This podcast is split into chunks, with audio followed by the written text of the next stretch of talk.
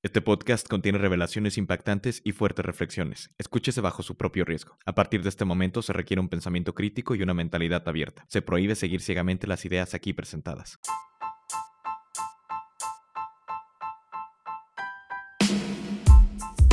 Bienvenidos a Maestría Emocional, el podcast donde buscamos entendernos. Nuestro propósito es aprender a manejar dolores y emociones para regresar a amar como niños y así vivir con mayor plenitud. Con Sebastián Struck. Hola a todos, mi nombre es Sebastián Struck y esto es Descorche Mental. Me alegra tanto los mensajes y comentarios positivos que hemos recibido. Estamos creando una comunidad increíble de gente consciente y tú ya eres parte de esa comunidad. Disfruté muchísimo hacer el episodio de hoy porque me encanta la música y realmente creo que el mensaje final es muy poderoso y necesario para lo que estamos viviendo como sociedad. Así que vamos a comenzar. Últimamente he leído varios artículos sobre cómo la calidad de la música está muriendo. Son muchos los expertos que concuerdan en esto y se me hizo súper interesante. La ciencia ha estudiado cómo las canciones han evolucionado con el tiempo y comprueban cómo ya no son lo mismo que hace unos años. En muchos aspectos han comprobado cómo la calidad ha bajado. Por ejemplo, en 2012, el Consejo Superior de Investigaciones Científicas de España realizó un estudio. Revisaron 500.000 canciones, canciones que salieron desde 1955 hasta algunas del 2010. Meticulosamente reprodujeron cada canción y las estudiaron con complejos algoritmos. Estos algoritmos medían la melodía,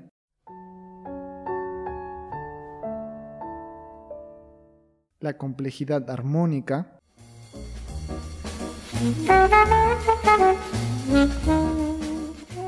el ritmo,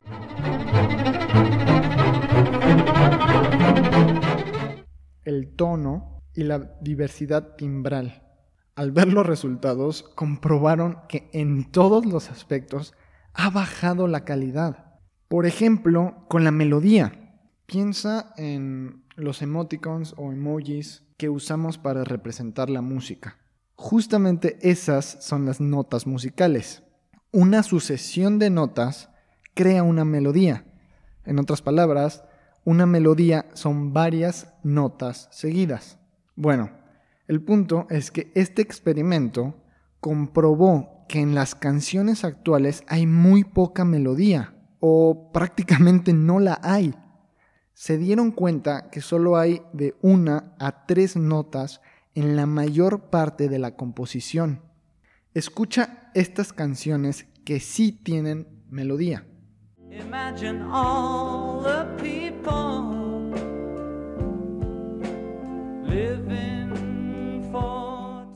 Puedes escuchar diferentes notas, pasan de graves a agudos, hay melodía. Ahora escucha esta.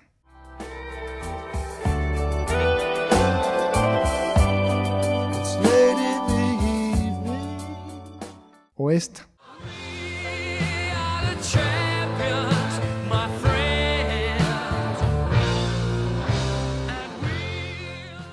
Ahora vamos a escuchar canciones que no tienen melodía. Por ejemplo, esta canción electrónica.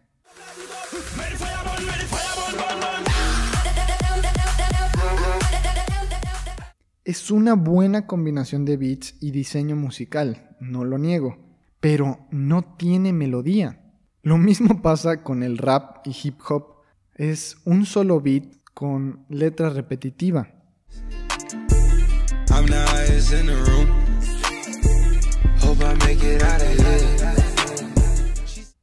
Ahora lo que las canciones sí tienen es algo que se llama gancho.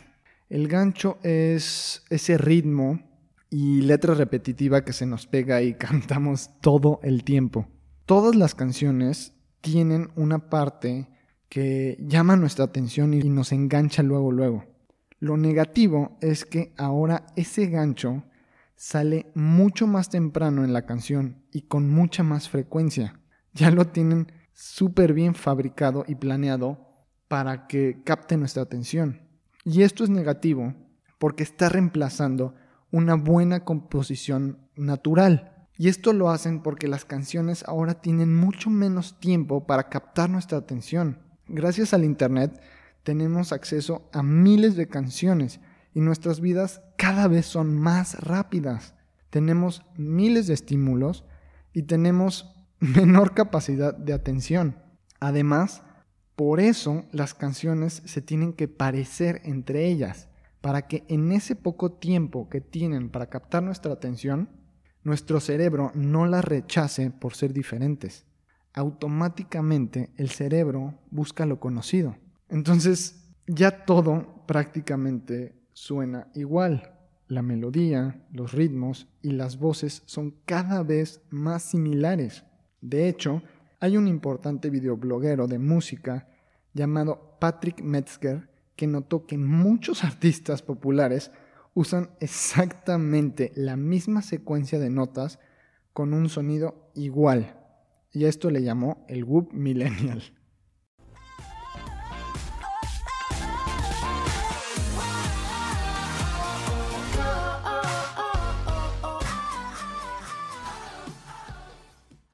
El estudio del Instituto Español que les platicaba, también se comprobó que la calidad de sonido, profundidad y variedad timbral se ha reducido.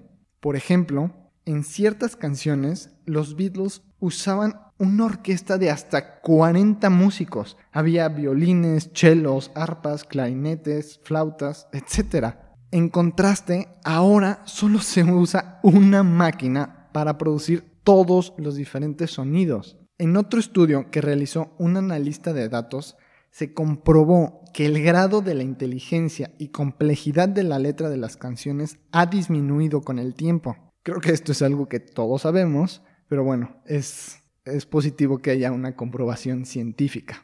Pasamos de poesía absoluta. Si esto no es querer, entonces dime tú lo que será. Necesito de tus besos. pa' que- a letras repetitivas sin sentido. Que bailamos bien borracho, nos besamos bien borracho. Ya no hay melodía, ritmo o rimas. Los artistas no tienen que saber tocar un instrumento y ni siquiera tienen que cantar bien. Gracias al autotune, su voz se modifica. Por eso hay influencers que de la nada se convierten en artistas y tienen éxitos, solo porque tienen muchos seguidores y algún productor quiso aprovechar eso. La fama, tecnología y el dinero hace que cualquiera pueda grabar un hit. Para mí, el factor más importante que ha hecho que la música esté muriendo es la democratización. Ok, ya, ya- ya- vi tu cara, déjate explico la idea. Piensa en esto. En cualquier aspecto de la vida, mientras más sepas al respecto, más entiendes y más aprecias.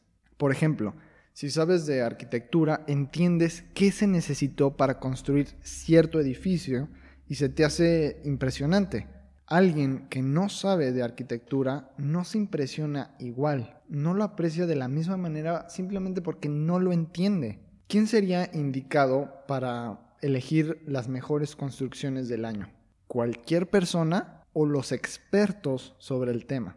Si eres deportista, te impresiona que hay alguien que corrió 42 kilómetros en menos de dos horas. Si no has corrido, no lo puedes dimensionar, no sabes qué significa correr esa distancia en tan poco tiempo. Si sabes de cine, aprecias películas que la mayoría de la gente no, porque entiendes sobre paletas de colores, ángulos, luz, etc. Si sabes de pintura, te impresiona y aprecias un cuadro, entiendes la técnica y lo que se requirió para hacerlo. De otra manera, no necesariamente te impresiona. Si sabes de cocina, entiendes de alta cocina y la aprecias. Si no, simplemente se te hace cara y sientes que comiste poco. A esto le llamo la ley de la opinión experta. Mientras más sabes de un tema, más aprecias y más sensible eres al respecto. Por eso, la opinión de un experto creo que siempre será mucho más valiosa. Lo mismo pasa en cualquier aspecto de nuestra vida. incluyendo la música. Si tienes mucho conocimiento sobre el tema, vas a notar aspectos que la mayoría de la gente no escucha. Antes eran las disqueras o personas dedicadas a la música las que decidían qué era una buena música y qué es lo que salía a la venta. Gracias al Internet y aplicaciones, ahora son las personas las que eligen qué es bueno. Si ves el top 100 de Spotify de cualquier país, las canciones que vas a ver no necesariamente significan que son las mejores canciones. No son las que tienen la mejor composición, no son las mejores escritas o con la mejor melodía. Simplemente son las más escuchadas. Ahora todo el mundo elige la música y en el ranking de las más escuchadas ya no están las mejores. Por eso digo que el Internet democratizó la música. Las canciones que ganan los Grammys muchas veces son muy diferentes a las que aparecen en los rankings, porque las eligen los expertos. De hecho, hace poco hubo mucho revuelo porque los Latin Grammys dejaron fuera a muchos artistas de reggaetón. Los artistas se enfadaron y publicaron en sus redes, aunque creo que la academia estaba en lo correcto. Cuando te pongas a escuchar música, pregúntate a ti mismo, ¿qué diría Freddie Mercury de esto?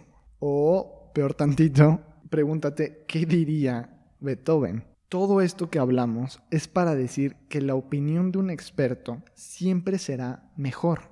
¿Estamos de acuerdo? Bueno, ahí te va la idea revolucionaria. Con la política pasa exactamente lo mismo que con la música. Que todos elijan no significa que será un buen resultado. La democracia solo funciona cuando los que eligen tienen el mismo grado de conocimiento al respecto. El problema es que aún somos muy egoístas como para que solo los expertos de la sociedad voten. Pero el punto que quiero dar es que se nos ha enseñado y programado a que la democracia es el mejor sistema. Pero, ¿qué tal si no? Yo creo que hay que cuestionarlo y buscar nuevas formas para que haya progreso. De otra manera, nos quedamos en el mismo punto, nos quedamos iguales tenemos que aceptar que la democracia, como la estamos viviendo, no está funcionando. Eso es lo que nos enseña la situación de la música actual. Gracias por escuchar este episodio. Muchas gracias por compartir nuestros episodios en redes sociales. Me encanta ver los comentarios positivos y todas sus opiniones. Nuevamente, gracias por estar aquí y estoy emocionado de compartir contigo lo que viene la siguiente semana.